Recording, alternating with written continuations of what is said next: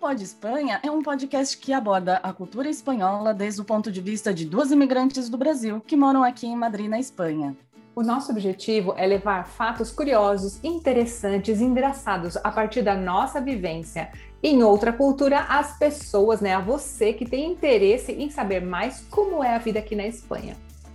E antes de finalizar cada episódio, a gente vai trazer uma dica para quem está aprendendo espanhol. Pode ser uma dica relacionada à gramática, vocabulário. Vamos trazer também uma polêmica relacionada à cultura espanhola e uma palavra que não tem uma tradução direta ao outro idioma. Oi, gente, aqui é a Leurano. Oi, eu sou a Cris Passino. E hoje a gente tem uma convidada super especial, que é a Pamela. Olá, gente, tudo bem? Bem-vinda. Muito obrigada. Hoje a gente tem um tema que é sobre como que é o trabalho com carteira assinada aqui na Espanha. Pamela, ela é consultora de recursos humanos. Ela tem um Instagram super legal, tanto para quem está no Brasil ou quem está aqui na Espanha procurando emprego. Ela dá dicas, ela dá algumas sugestões. É um Instagram super interativo. Depois ela vai falar para vocês qual é o Instagram dela. Antes, a gente vai falar quais são os quadros que a gente vai abordar no final. Então, no final da, da nossa conversa, nós temos os quadros fixos. O primeiro vai ser o Polêmica do Dia, né, Cris? Pois é, a polêmica do dia é a seguinte: não deseje sucesso a um espanhol. É aham, aham. E o segundo quadro é a dica do dia: um falso amigo que é a palavra graça. Graça, o que será graça? E o intraduzível a lei, intraduzível lei qual é? matar a saudade. Hum, a gente deixa aí para vocês pensarem. Sim. Pamela, é, deixa eu só contar, Cris. Não sei se você sabe, eu e a Pamela a gente se conhece porque a gente trabalhou, trabalhou junto por alguns meses na empresa que eu trabalho agora e a gente continuou, manteve o contato, manteve a amizade e eu estou tendo a honra de trazê-la aqui para conversar com a gente sobre é, como que é trabalhar aqui na Espanha. Pamela, você trabalhava com recursos humanos lá no Brasil também? Olha, primeiramente é um prazer estar aqui com você de volta. Cris, muito obrigada pela recepção. E sim, eu trabalhei no Brasil já como recursos humanos. Eu comecei. Bom, na verdade, eu sempre trabalhei de maneira indireta com recursos humanos e despertei a real paixão na área quando eu comecei a trabalhar na Ulma, que é uma empresa inclusive espanhola, e aí eu respondia diretamente para a gerente de recursos humanos. E aí veio aquele aquela luz e, e, realmente decidi fazer a faculdade de recursos humanos. A minha primeira formação é em hotelaria. Trabalhei muitos anos em hotel e foi aí também que eu descobri a minha paixão pelo, pelo espanhol. e logo depois eu fui seguir aí no mundo de recursos humanos. Eu estou no, no mundo de recursos humanos desde 2014. Uau, é. bastante tempo. É, sim, bastante tempo, mas foram assim, foram experiências muito específicas no Brasil, né? No Brasil eu fazia recrutamento e seleção de profissionais de TI, de tecnologia da informação. E realmente aqui na Espanha que eu fui ver que eu era capaz e que eu estava preparada para selecionar outros tipos de perfis. Então, aqui que realmente eu desenvolvi a minha carreira num todo, digamos assim. Quando que você chegou aqui na Espanha, Pamela? Fazem três anos, foi em 2018, fevereiro de 2018. É, o primeiro ano eu fiquei em casa, né, por uma questão de adaptação, preparação, documentação e tal. Nesse primeiro ano eu também aproveitei para fazer alguns cursos, enfim. E logo em seguida, em 2019, eu comecei a minha especialização em recursos humanos e foi onde a gente se conheceu, que onde eu trabalhava, fazia né, a conciliação entre estudar e trabalhar e ainda fazer as práticas. Então, eu levo só dois anos, digamos assim, teoricamente, no mercado laboral espanhol. Uh, e, e aí estou. E Pamela, tem alguma diferença entre os processos seletivos lá no Brasil e aqui? Tem, tem sim. Uh, eu costumo dizer que no, no, no, Brasil a gente tem um processo seletivo um pouco mais caliente, um pouco mais caloroso, né? De calor humano. Não que aqui não tenha, a gente também tem calor humano aqui, mas é, não podemos fazer perguntas tão cercanas, tão próximas ao candidato, como, por exemplo, é, diga o que representa sua mãe para mim. Em, em entrevistas por competências no Brasil, a gente pode fazer esse tipo de pergunta dependendo do posto, mas aqui de maneira alguma, de maneira alguma e para nenhum posto, eu vou poder fazer esse tipo de pergunta para o candidato, ainda que seja um processo seletivo por competência, que é uma técnica muito moderna que nós, recursos humanos, mesmo, estamos a, a, usando ultimamente. Então, já começa por aí, né? Idade, por exemplo, a gente não, não costuma perguntar. Se eu quiser saber a idade, eu vou olhar a documentação, ou vou me basear pelas experiências que o candidato teve. Filhos, uhum. número de filhos, ou se quer ter filhos e tal, essas coisas a gente também não pergunta. Então, assim, é uma coisa um pouco robotizada nesse sentido, nesse tipo de perguntas, mas aí a gente tem outros meios para poder identificar esses dados. Caramba, nossa, eu estou impressionada. Eu não sabia que não se fazia esse tipo de pergunta. Idade, hum. por exemplo, me parece me parece normal, mas ok. E uma pergunta, você estava falando sobre né, o que a sua mãe representa para você, é uma pergunta que é tida como muito pessoal. Aqueles, é, aqueles testes que se fazia, eu estou falando de 20 anos atrás, eu não sei como é que é hoje, tá? Que tinha aqueles quadradinhos que a gente tinha uma bolinha, o outro tinha um, um negocinho, uns é. risquinhos. Esse tipo de teste se faz aqui na Espanha? Me, me, me explica o que, que, é isso que eu estou falando, que eu não sei o que, que é, é. Na verdade, já não mais, né? Esse tipo de teste ele era feito para avaliar umas questões psicológicas, até psicotécnicas do candidato. A gente hoje utiliza outros meios com a mesma metodologia, digamos, e a gente pode sacar outras informações, informações mais reais e mais contundentes do que esse tipo de teste. Esse tipo de teste ele perdeu aí a eficiência dele porque ele ficou muito popularizado, né? Uhum. Então a gente usa, inclusive a entrevista por competência, se é uma entrevista bem estruturada, é, já não é necessário fazer teste, né? E se uhum. for necessário fazer algum tipo de teste, ele vai ser feito de maneira online, muitas vezes, porque a gente também consegue avaliar outras questões que é necessário avaliar com é, testes psicotécnicos. Ah, entendi. Por isso que eu, eu falei... cheguei a fazer esse, esse teste psicotécnico. É o teste que eu fiz há 20 anos atrás. Você, Você fez, Lê? Você, é, não, esse psicotécnico não. Eu já fiz algum, acho que umas 10 entrevistas aqui na Espanha. Uhum. E de todas, só teve uma vez que me perguntaram se eu queria engravidar. Uhum. Eu, aqui? Era. Me perguntaram, eu falei assim, ah, um dia, mas não agora.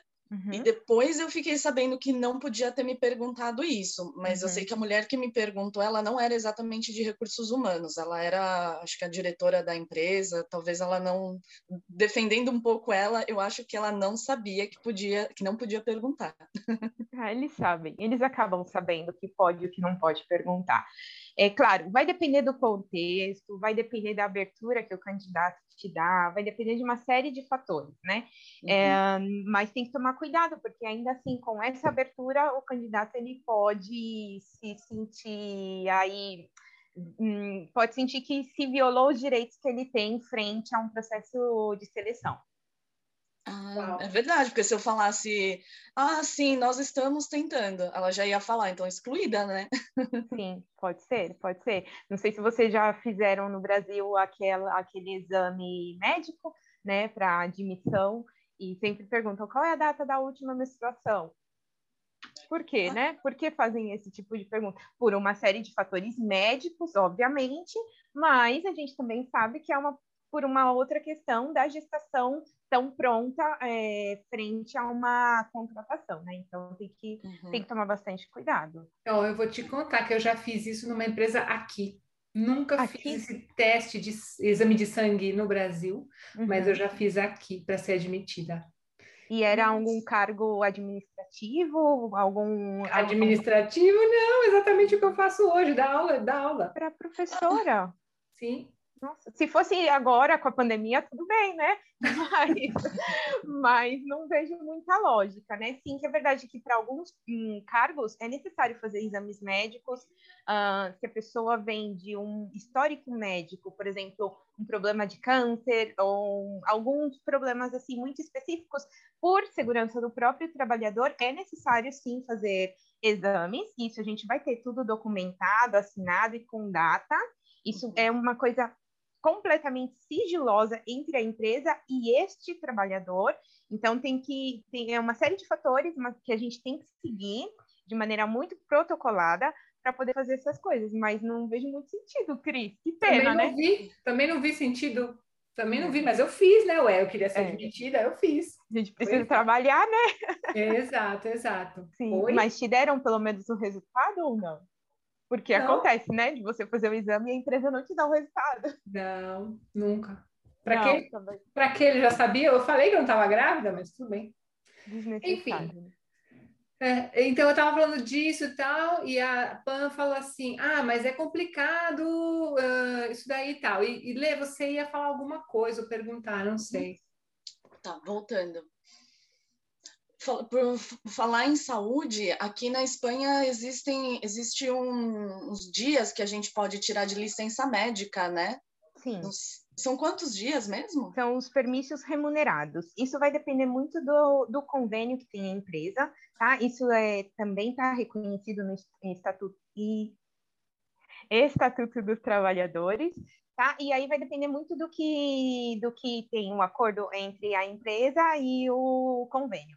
Uh, normalmente são três dias, tá? De permisso retribuído. Acho Anuais? que é assim fala em, em português, né? Permisso retribuído. É. Não sei. Três dias anuais, Pã? Sim. Uhum. Achei que fossem mais. Eu, porque é, no ano passado, bem hum. quando começou a, a, quarentena, né, a pandemia hum. de trabalhar em casa, uhum. eu fiquei com febre e Bom, não sabia o que que era. A médica uhum. fiz uma consulta por telefone, ela me deu oito dias de licença. Então, mas isso daí é uma baixa médica, não é? é ah. É diferente, é uma licença médica. E sim, ela pode te dar quantos dias ela achar necessário. Agora, a gente está falando de um permisso retribuído, que não significa que você vai apenas ir ao médico.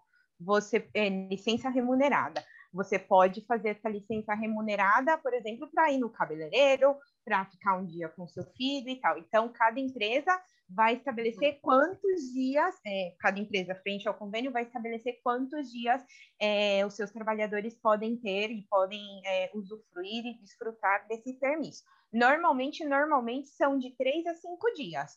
Eu ainda não peguei empresas que contemplam mais dias.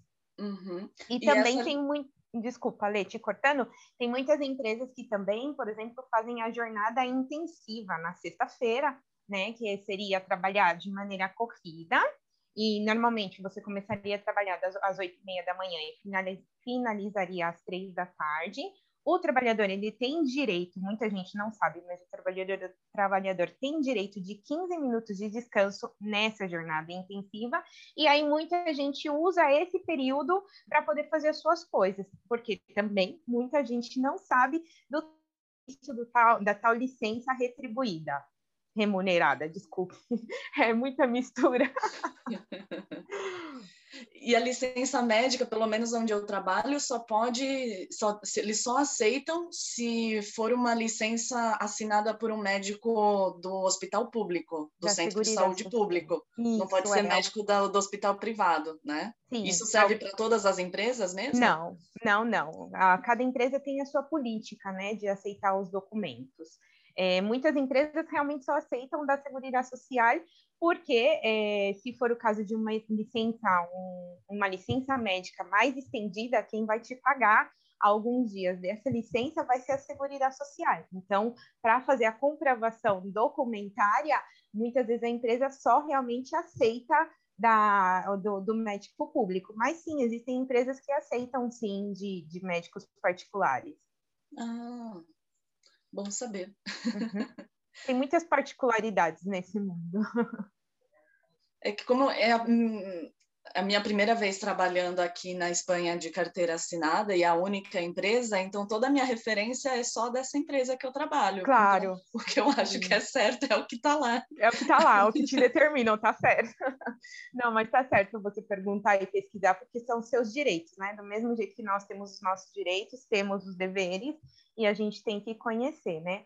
Aqui, só ressaltando que aqui a gente não tem a carteira laboral como a gente tem no Brasil, a gente não tem aquele livrinho, né? Aqui a gente tem a vida laboral, que fica registrada no site da Seguridade Social e no CEP, e, e aí você tem todo um, slogan, um slogan de, da sua vida laboral, desde o primeiro dia que você começou a trabalhar aqui, ainda que foram quatro horinhas trabalhadas, por exemplo, porque eu posso contratar uma pessoa para trabalhar uma hora que seja, até o seu último dia é, trabalhado. Então, a gente, em vez da gente falar carteira assinada, a gente fala dar de alta em la seguridade social, ou seja, ativar a sua vida laboral é, nesse órgão, né? Nesse órgão competente, que é, vai ficar aí vinculada a toda a sua vida laboral é, aqui no país. Hum. E para quem não sabe, conta para a gente o que é CEP, porque você falou CEP, mas às vezes as pessoas não hum. sabem o que significa, né? Claro, é o Serviço Estatal Público de Emprego, tá? Então, o CEP, ele gestiona, ele é, gestiona em português? É, gestiona. gestiona. Ele, ele administra é, muito da vida laboral do trabalhador, tanto do trabalhador ativo quanto do trabalhador que não está ativo, ou seja, do desempregado. Então, por exemplo, todas as prestações de, de, de licença médica, uh, as prestações de paternidade, maternidade, aposentadoria, é, as baixas por incapacidade, tudo isso quem vai administrar é o, o CEP, que é SEPE, tá? Serviço Público, Serviço Estatal Público de Emprego. Então, é importante é importante uh, ter, ter, ter, em consideração essa sigla, porque existem outras com o mesmo som, né, a mesma forma de pronúncia.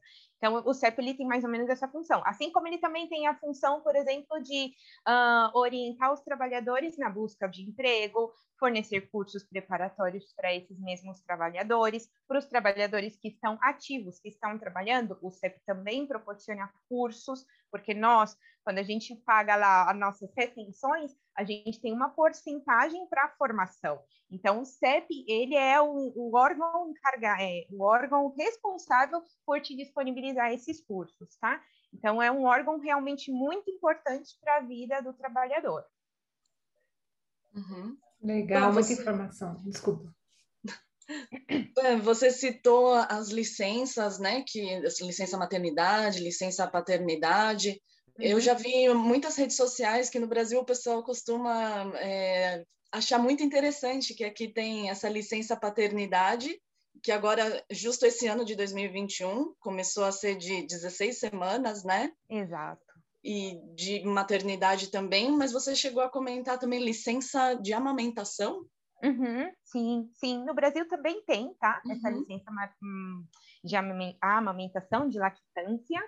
E, e aqui também tem, muitas pessoas não sabem, é, mas existe, existe essa possibilidade, sim, é um direito do trabalhador, tanto para o pai quanto para a mãe, tá? Os dois, os dois. O pai ele pode amamentar também, né? Ele não vai é, fazer as funções da mãe, mas com a mamadeira ele pode amamentar o seu bebê, assim como a licença paternidade, né? O pai ele também pode estar a cargo completo da criança é, enquanto a esse, a esse direito que ele tem como trabalhador. Obviamente, a mãe nas seis primeiras semanas, ela é obrigada, por lei, a descansar, a ficar em casa cuidando de si e cuidando do bebê. Passadas essas seis primeiras semanas, ela pode negociar com o seu marido ou, ou com o seu companheiro é, se vão ficar os dois, se vão ficar, se vai ficar um, se vai ficar os dois. A única coisa, a única particularidade dessas licenças, a paternidade e a maternidade, é que elas não podem ser desfrutadas juntas, tá? Os dois não podem é, os dois não podem estar ao mesmo tempo cuidando da criança, vai ter que é, fazer aí uma jogada para cada um poder cuidar.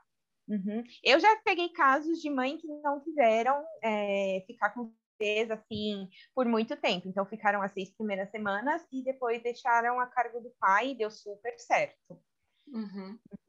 Porque também e... depende, né, se quem ganha mais, então merece mais a pena a, mãe ir trabalhar porque ganha mais do que o pai, não é isso? Então, também? não, na verdade, porque essa, esse tipo de, de permisso, né, esse tipo de licença, ele paga 100% do salário, então não vai ter diferença no salário. Pode ter diferença nos benefícios, não sei, se tem o plus transporte, se você não vai trabalhar, obviamente a empresa não vai te pagar o plus transporte ou plus alimentação. Então aí vai ter essa essa diferença nos benefícios, mas o salário vai perceber 100%, tanto o pai quanto a mãe.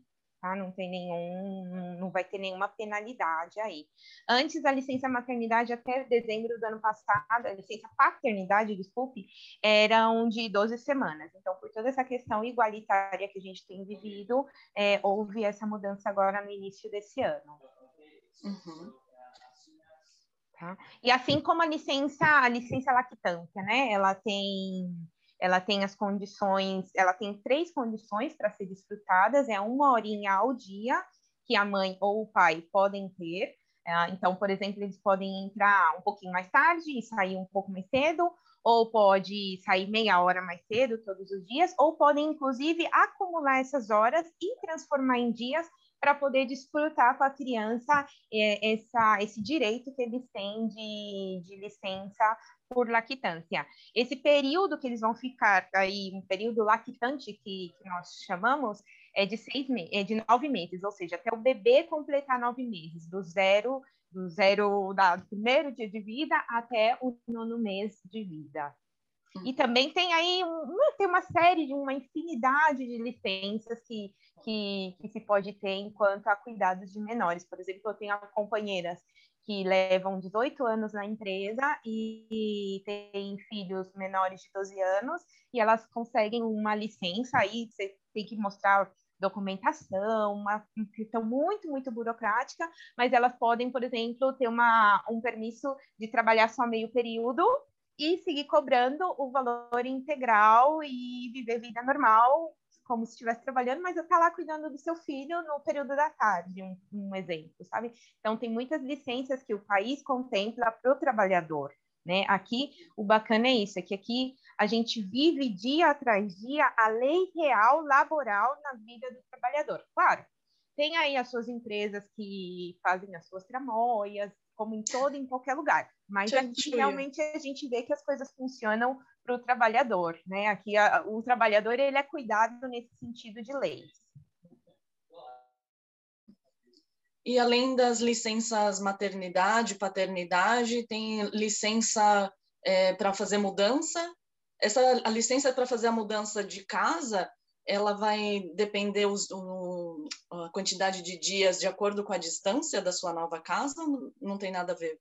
É, mudar de residência, você diz? É, mudança, olha, Lê, eu não conheço esse tipo de permisso, esse tipo de licença.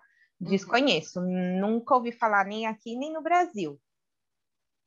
Tem ah, nome, você pega é, dias livres, é, tem Sim, um tem o, o, permisso retribuído, que é o que nós falamos anteriormente, né? Que você pode usufruir dele da maneira que você quiser, você não precisa nem justificar para a empresa o porquê que você está pedindo esse permisso, você só pede o seu dia livre e ponto, e aí você pode fazer o que quiser, mas realmente licença por mudança de residência eu desconheço.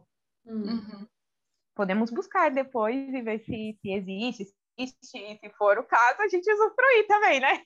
Claro, claro, de casa. Claro que sim. Sim, existem dias livres por mudança. A gente vai pesquisar e depois a gente deixa ah, aqui. Ah, ótimo. Também tá uma coisa que eu aprendi. Claro, claro que sim. É porque eu tô, como eu tô para fazer mudança de casa, eu já ah. tinha perguntado se eu ia poder ter essa licença e falaram que sim, mas não me falaram quantos dias.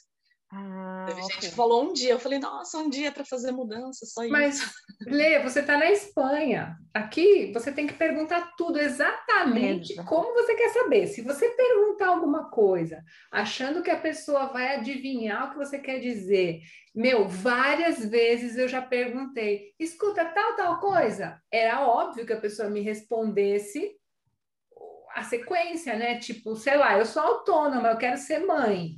Eu tenho licença maternidade? Tem. Mas eles não me dizem, ó, são 180 dias. Não, não diz isso. É muito estranho. Você tem que ser muito. Você tem que Direta. e falar assim. Parece que a pessoa é, não pensa direito, né? Mas é, você tem que perguntar muito, muito, muito, e até o mínimo detalhe, mas é isso mesmo? É isso que você quer dizer? Né? Para eles responderem, né? É. É, não, mais para frente eu vou pegar mais detalhes. Eu vou fazer uma pesquisa também. Qualquer coisa eu te faço informações novas. Legal. Tá, obrigada. Nada. Legal. Uma coisa que eu notei é, aqui na Espanha que se vê muito o el convênio, não? Al qual uhum. tu perteneces. Isso quer dizer, eu não lembro como é que se fala em português isso, mas é se você é afiliado a alguma sindicato. Sindicato, obrigada. Uhum. Qual é o sindicato do seu, da sua, do seu trabalho, né? Da Sim. sua área de uhum. trabalho. Uhum. Então se Sim. vê bastante também. Sim, aqui se recorre muito aos. Existem muitos tipos de convênio, tá? E como, por exemplo, o convênio dos artistas, que é um convênio muito, muito, muito especial. E existe, por exemplo, o regime general, né? Regime general. Muita gente está dada de alta nesse tipo de regime. Então, para não estar apenas vinculado ao que diz a lei e ao que diz o Estatuto dos Trabalhadores, vem o convênio para complementar e melhorar e garantir ainda mais que todos esses direitos sejam cumpridos, né? Assim como também exigir que os deveres por parte do trabalhador sejam realizados. Então, a gente se, se apega muito aqui aos convênios. Tem um, um respaldo, né? sim, sim, sim, uhum, exatamente. Tem uma Vamos pergunta. Ah, desculpa, vai lá, Lê. Não, vai, Cris. Tem uma pergunta aqui que é assim, sobre a importância de falar outros idiomas. Aqui ah. as pessoas também colocam que tem um inglês intermediário, quando na verdade esse inglês não é muito intermediário. minha, pergunta, minha, minha risada responde. Acontece, acontece sim. É, e é complicado porque aqui realmente precisa do inglês. Não é como no Brasil, que muitas vagas a gente coloca que precisa do inglês e acaba não precisando. Aqui uhum. realmente, se está pedindo um inglês fluente ou um inglês intermediário, é porque você vai usar. Do mesmo uhum. modo que já eu recentemente fiz um processo seletivo para contratar moços de armazém, que seria o carinha da produção, né? O cara que vai pegar peso, que vai empaquetar, que vai limpar e tudo isso. Almoxarifado, pra... não é assim? Fala é, também, também. E era para a Bélgica e necessitava de um inglês intermediário. Então, você pensa contratar um moço de produção, que é um nível operacional, com inglês intermediário. Muitas vezes essas pessoas me mandavam os currículos, fazia o primeiro filtro, eu estava lá, inglês intermédio. E aí, na hora de ligar, já nem precisava chamar a pessoa para vir em entrevista. Eu ligava para não fazer esse candidato perder tempo, e nem eu mesma, e perguntava, confirmava, você tem o inglês nível médio, porque lá você só vai se comunicar em inglês? Sim, sim, sim, tenho. Mandava o teste e não conseguia responder. Aí eu ligava e fazia a entrevista por telefone em inglês, a pessoa se bloqueava. Ou seja, uma coisa é a pessoa se bloquear e uma coisa é a pessoa não saber. Quando se bloqueia, uhum. ótimo, perfeito, não tem problema. Gagueja. Ela sabe, tá nervosa por uma série de fatores e a gente vai aí no meio do caminho deixando essa pessoa mais solta. Mas se uhum. bloqueia e não consegue, é outra história, né? Então, realmente acontece. Assim como acontece, por exemplo, de fazer entrevista com os gallegos e eles me falarem Ai, eu falo português, eu começo a falar em português, não falo português. Então, quer dizer, tem que tomar muito cuidado, porque se a vaga está pedindo, e muitas vezes quando é vaga que necessita realmente o inglês um 70% ou 80% do seu dia a dia, normalmente essa uhum. vaga já vai estar em inglês. Então, se está pedindo, manda se você realmente tiver. Se não tiver, você vai estar tá queimando seu filme. É o que eu costumo falar. as vagas que eu apliquei, eu tive que fazer prova em inglês e não era nem escrita, era falando mesmo. Sim. Precisava. E por falar no, do, no Gadiego, eu lembro que é, quando eu procuro emprego, eu coloco português. E aí vem uma lista de empregos e eu já vi vários assim, exige português de Portugal. Sim, acontece. E não, não pense que é um, uma discriminação, tá, Lê? Por quê? Vou te contar por quê. Uhum.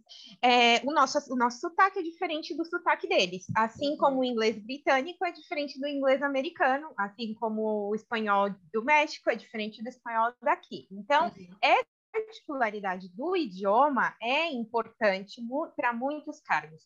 Hoje, por exemplo, eu atendo é, clientes de Portugal né? E não tem problema, por conta do meu sotaque brasileiro, não tem problema. Mas se fosse algum outro posto, por exemplo, de teleoperadora, uhum. é, muitas vezes é necessário ter esse, esse sotaque deste país, sabe? É, então, por isso, muitas vezes aparece realmente. Não pode, digo, não pode, porque é discriminatório você colocar lá português de Portugal. Na hora do filtro, a recrutadora ela tem que ter habilidade para poder identificar se é de Portugal ou se é do Brasil. Ah. E, mas deixar assim tão nítido, tão explícito, eu não aconselho, tá? E não é recomendável. Uhum. Não, eu não, não achei ofensivo, eu só achei curioso que realmente não tinha como enganar. Eu falar assim, ah, vou tentar aplicar e vou fingir um sotaque português, vai ficar muito feio. É, não dá, não dá. A gente não consegue fingir o sotaque português não. ainda. Não é difícil, combinar. é difícil o sotaque português tanto para entender quanto para reproduzir, na minha opinião. Sim, eu falo com bastante portugueses, né, para fazer reserva, e teve outro dia uma moça que falou que eu pedi, perguntei o sobrenome dela, e na, é, né, em Portugal eu tenho que falar qual é o seu apelido. E ela uhum. me falou, e eu falei assim, Braga ou Praga? Aí ela, Pereira. Nada ah. que eu entendi. Sim, sim. Peraí, o sobrenome era Pereira e você entendeu Praga ou Braga? Aham. Uhum. Nada a ver. Deus. É. é. porque às vezes eles falam tão fechadinho, né, que a gente entende uma coisa completamente diferente do que é. Eu tenho uma, uma história também. A primeira vez que eu atendi um telefone falando com uma pessoa de Portugal, ela me disse que o nome dela era, era Ana Cristina. Só que era Anexina. Aham. Me para eu entender anexina. Olha, eu escrevi anexina com X, eu escrevi de tudo. Ela fala como da senhora. Cristina, como da senhora. Sim. Eu não entendia, eu não entendia. Gente, e para eles é tão óbvio, né? Tão claro, tão nítido. Eu morri de vergonha, foi ridículo, foi é, ridículo. Aconteceu comigo também. Comigo aconteceu quando eu comecei a trabalhar, a falar é, Angel. ¿no? Miguel Ángel ou Ángel José, não saía o Ángel, saía, é, saía em inglês, não? Angel, Angel. E eles olhavam, os trabalhadores olhavam assim para mim e falavam: o que, que ela está fazendo aqui?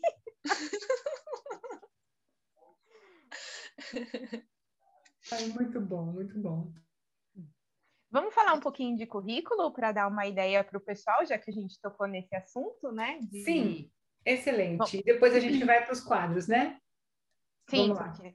Ok. Ah, eu queria, então, já falando que eu, tô, eu cometi um erro até hoje, gente, colocava a minha foto no currículo e eu fiquei sabendo pela Pamela e pela, pela Cris que não é para colocar.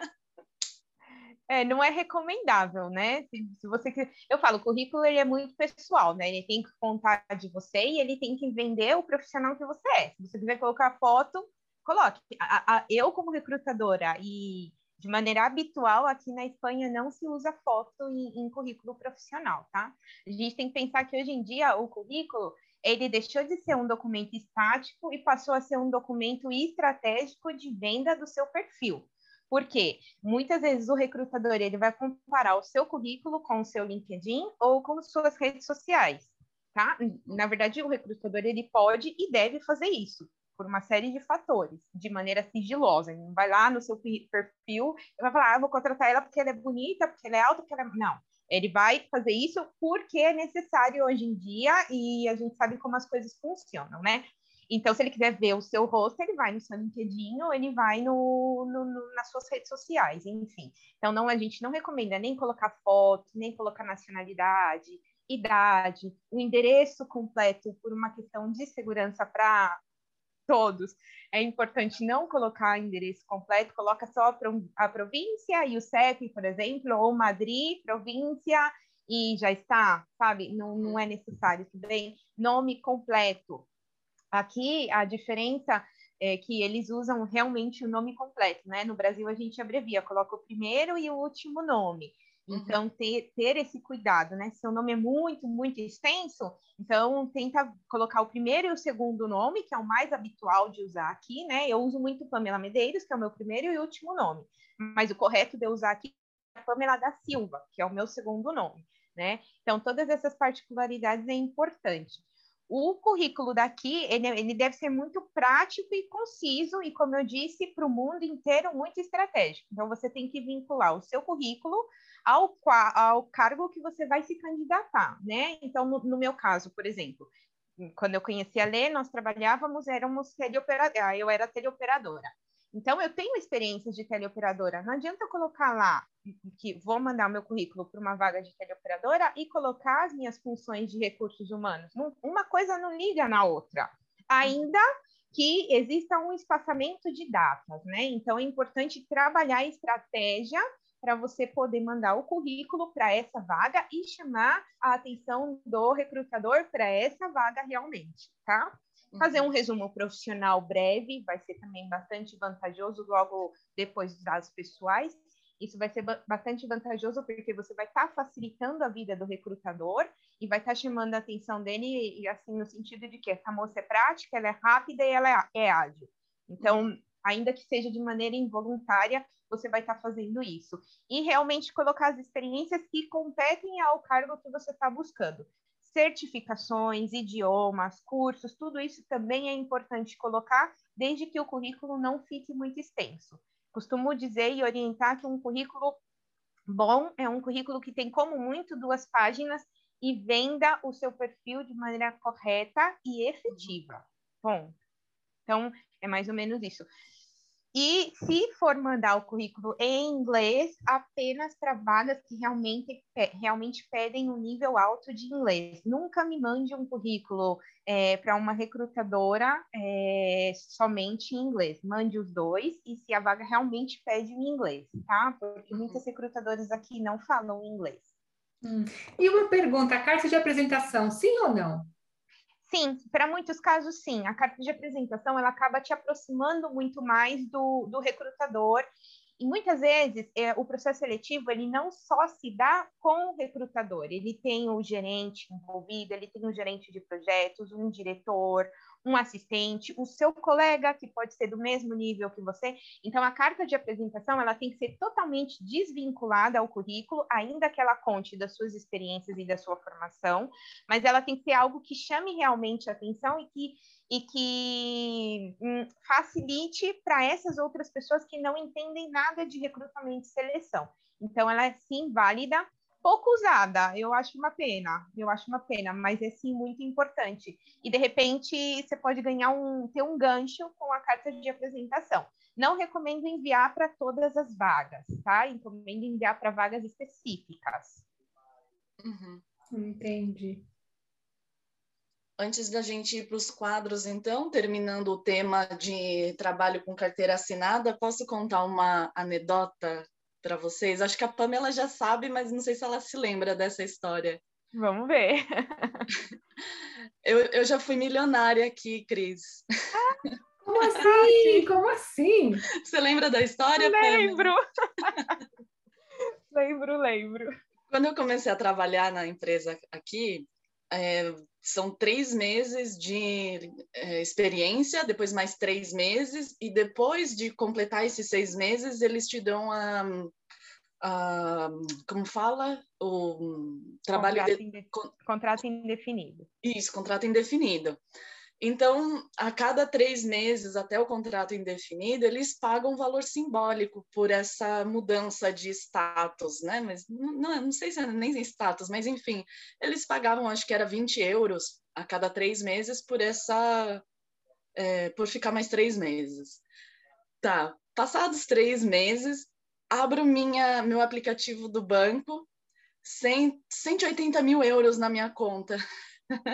Uau! Eu, ai, que que é isso? Eu falei, pensei assim, nossa, será que é um problema no, no aplicativo? Mentira, Lê, você pensou, vou fugir da Espanha.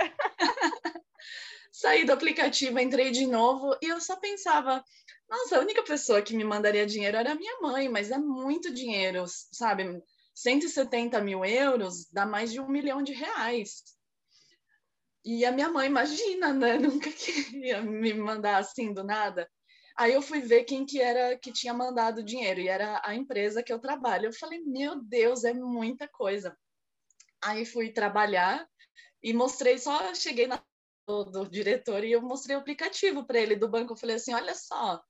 Aí ele falou, ah, você vai ter que devolver. Eu falei, quase falei, né? Mas óbvio, mas eu tô aqui por isso, né? Que eu não quero ficar para mim. Enfim, é, o dia seguinte era meu dia de folga e eu tive que ir no banco fazer a transferência de volta para a empresa. Cheguei no banco, o cara me perguntou: Nossa, você nunca pensou em ficar com dinheiro? Aí eu falei: Ah, eu não.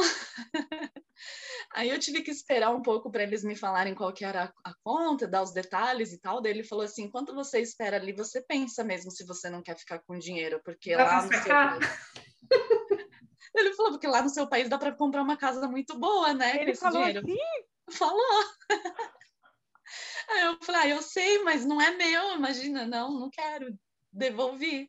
E aí eu fiquei sabendo que esse, o que aconteceu foi que esse número, né, 177, tarará, era o meu número de empregado. Então eles colocaram, uhum. em vez de colocar na caixinha o número da, do valor que eles tinham que me depositar, eles colocaram o meu número de empregado. É. Gente, que susto e que. E que, que bom, né? Que bom eles contarem com uma colaboradora fiel, né? Honesta e já clara de chegar lá e falar, porque muita gente já aconteceu é, na empresa onde eu trabalho de fazerem a transferência errada e o trabalhador fica quieto, esperando que alguém da empresa fosse lá e tocasse na porta e falasse: Ó, oh, a gente te fez uma transferência equivocada. Nossa, então, já não... tinham passado cinco dias quando eu percebi ah. da transferência. Ou seja, Ninguém... eles nem tinham percebido também, né? Não. caramba, caramba. Uau, uau. Sim, senhora. Eu fiquei pensando aqui, o que será que eu faria? Eu acho que eu ficaria assustada, falaria, não, tem alguma coisa, tem alguma câmera oculta aqui, não é possível. eu ficaria assustada. Então vamos para os quadros ou a Pan quer fazer uma, uma fala final, uma conclusão? Olha, eu acredito que a gente tocou bastante ponto importante, né? Eu queria apenas é, também dizer sobre as pagas extraordinárias que a gente tem aqui, que isso sim é bem diferente do Brasil. E as e... férias também, esqueci de perguntar. Ah, sim, eu falo rapidinho. Ah, no Brasil, a gente tem até o 13 terceiro, 13 terceiro salário, né? Uhum. E aqui nós temos até o 14 quarto salário. Então, são 12 pagas mensuais, que corresponde aos meses, né? Os 12 meses do ano, do ano, mais duas pagas extraordinárias, que eles chamam de bonificação, né? É, na verdade, isso já nem é mais visto pelo trabalhador como uma bonificação, já é uma coisa que eles sabem que eles vão ter em todas as empresas que, que, que vão, porque já está reconhecido por lei. Essas pagas, elas se dão normalmente é, em verão, ou em junho ou em julho, e também no final do ano, entre o 20 e o 25 de dezembro, tá? Elas podem ser fracionadas nesses dois períodos do ano, ou até mesmo fracionada ao longo do ano, juntamente com as demais pagas. A maioria das empresas é, fazem assim, prorrateiam essas, essas pagas extras tá? E em nenhum caso, que é importante ressaltar, que eu vejo que tem muita gente que ainda tem dúvida, em nenhum caso essas pagas extras vão ter um valor inferior ao salário que você percebe. Sempre vai ser ou o valor do salário ou um acréscimo é, com base nesse salário, tá? Eu vejo que tem gente que ainda tem dúvida e então é bom, bom deixar claro. E eu acho uma curiosidade interessante, né? Já que lá no Brasil a gente só tem até o 13 terceiro salário. Quando eu saí de lá, eu estava escutando que ia implementar o 14 Não sei se já foi implementado ou não. Hum. Eu acho que essa dúvida, Pan, do, do desconto no salário vem porque quando a gente recebe o 13 terceiro, muitas vezes a gente recebe em, bom, na época que eu trabalhava no Brasil, era em duas vezes, e a primeira vez era sem desconto, e a, segu a segunda era com descontão. Né? Então você fala, meu Deus, já tiraram todos os impostos, eu tenho menos da metade do que era, na verdade. É, é. Talvez seja por isso a, a, a pergunta. tem muito sentido. E com relação às férias, eu nunca vi ninguém tirar 30 dias de férias corrido aqui. Como é que faz? É... Não, eu já vi, hein? Eu já vi e fico com inveja. Eu também, eu também. Na verdade, são 30 dias naturais, né? E que equivalem a 22 dias laborais, ou seja, a cada mês trabalhado, o trabalhador gera dois dias e meio aproximadamente de férias. Então, seriam aí 22 dias laborais para se desfrutar. Tá? É mais ou menos parecido com as férias do Brasil também, não tem muita, muita mudança nessa, nessa lei das férias aqui, não. A diferença que... é que no Brasil tem que esperar trabalhar um ano para poder tirar férias, né? Isso, aqui, aqui não. Depois de dois meses já dá para tirar férias. Exato, essa é uma grande vantagem que tem aqui. A partir do segundo mês, ou passando o período de experiência, porque o período de experiência ele varia de acordo com o tipo de contrato que é, que é pactado, então, aí já dá para desfrutar as férias. E aqui eu vejo eles desfrutando férias, ou bem, pegam, por exemplo, 14 dias, 10 dias, e, e depois as demais férias eles vão eh, tirando de dois, três dias. Então, existe aí uma, uma flexibilidade bastante grande nesse sentido. E uma coisa que eu vejo sempre aqui é que aqui não se vendem as férias. Aqui o pessoal desfruta realmente as férias e, realmente não se pode vender as férias aqui, coisa que a gente fazia muito no Brasil, né? É, ter esse tempo para você descansar, estar com a família, respirar, fazer outras coisas, eles levam muito em consideração aqui. Uhum. Sim, e uma coisa que me chama muito atenção é que eu conheço muitas pessoas que não podem tirar férias a não ser pelo menos 10 ou 15 dias durante o verão porque a empresa uhum. ou a empresa está fechada ou Sim. tem pouco trabalho e tal. Sim. E é uma Sim. coisa, não é obrigatória, mas é quase, né? Como uma é, a empresa meio que dá uma forçada, né? Dá uma forçada para o trabalhador tirar férias naquele período em que não vai ter muita mão de obra, em está temporada baixa, digamos assim, do mesmo modo que as empresas hoteleiras, por exemplo, é, restaurantes, enfim, dão uma forçada para os trabalhadores não tirar férias nos períodos de pico, né? Então, Era isso que eu ia falar. É, o trabalhador e o empresário fica ali naquela luta. Ah, eu quero, eu não quero, eu quero, eu não quero. Então, então, é, vai um pouco do, do, bom senso dos dois lados, né? Eu acho que se é um trabalhador que é fiel, que tá, que tem uma antiguidade e tudo isso, dá uma negociada com ele, né? Deixa ele descansar aí um pouco no verão, enfim, e assim vai fazendo uma rotação para atingir todos os outros trabalhadores e não ter aí é, o queridinho da, do chefe. Tá certo, tá certo. Vamos lá para os quadros, Lê. Sim, hoje você trouxe uma polêmica que tem até a ver com o nosso tema de hoje, né? Por que, que a gente não pode desejar sucesso, sucesso a um espanhol, Cris? Ah, então, será que alguém sabe? Você que está aí do outro lado está pensando, por que não deseje sucesso? Porque a palavra sucesso, na verdade, é um falso amigo. Sucesso significa acontecimento em castelhano. Quando a gente quer desejar que a pessoa tenha sucesso, a gente diz que tenha êxito. A palavra é êxito, né? Uhum. Então, essa é a diferença. Então, sucesso é um acontecimento. Tanto que existe, é, existem no, no, jornal existem as páginas de sucesso, que significam as páginas de acontecimentos infelizmente se transformou numa página de que aconteceu um acidente, é, fulano quebrou o braço, essas coisas dos, dos povoados, inclusive das cidades grandes, dos jornais das cidades grandes também contam é, histórias que não são muito bonitas. Por quê? Para chamar a atenção das pessoas, mas é isso. Sucesso é um acontecimento. Tá, então eu dese de te desejo êxito. Muito êxito. Te desejo sucesso. sucesso. E... E eu a ti também e a Pam também. Ah, muitas graças, igualmente. Agora, a dica do dia. É, a dica do dia é assim: é um falso amigo. Olha, também curiosamente é um falso amigo, que é a palavra graça. Então, eu falo assim para você, isso daqui tem graça, né? Você fala graça significa gráfia, né? Em castelhano você fala gráfia, mas também quando você diz que uma pessoa tem graça, ela tem grafia ou tem. Eles uma pessoa grafiosa, mas uhum. cuidado, porque esse grafioso também pode ser engraçado, né? Uhum. Então, uma pessoa grafiosa é uma pessoa engraçada, tem grafia. que é o que a gente fala que a pessoa tem graça. Olha que bonitinha, tem graça. E uhum. também não esquecer de graça, né, que é muitas gracias, que a gente diz muito obrigado. E como que a gente diz então, o que significa a palavra graça? Porque existe graça, mas é com S em espanhol. Graça significa gordura. E a uhum. gente diz que uma, uma coisa que é gordurosa, a gente diz que é gracienta, que tem graça, graça, gracienta. Sempre com S. Eu acho engraçado desgraciento. Desgraciento! E uma vez eu estava sentada no, na cozinha. Não, acho que é desgraciado, né? Ou é desgraciento? Você me pega. Ah, desgraciado. Ah, desgraciado. Desgraciado, eu vou te contar porque eu estava na cozinha uma vez com meu companheiro e a gente estava olhando o. Era a embalagem do Colacau. Colacau é como se fosse o Nescau aqui na Espanha.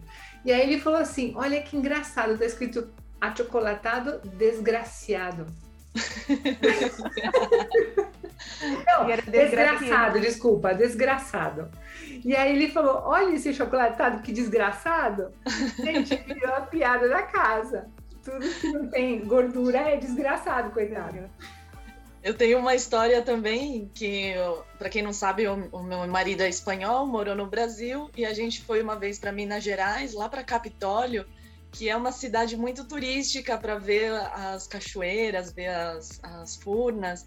E a gente estava num dia que só estava chovendo. Então a gente foi na recepção perguntar o que, que podia fazer lá na cidade, né, que, que não fosse você ver as cachoeiras. Aí a moça falou: Ah, tem um cinema lá no centro.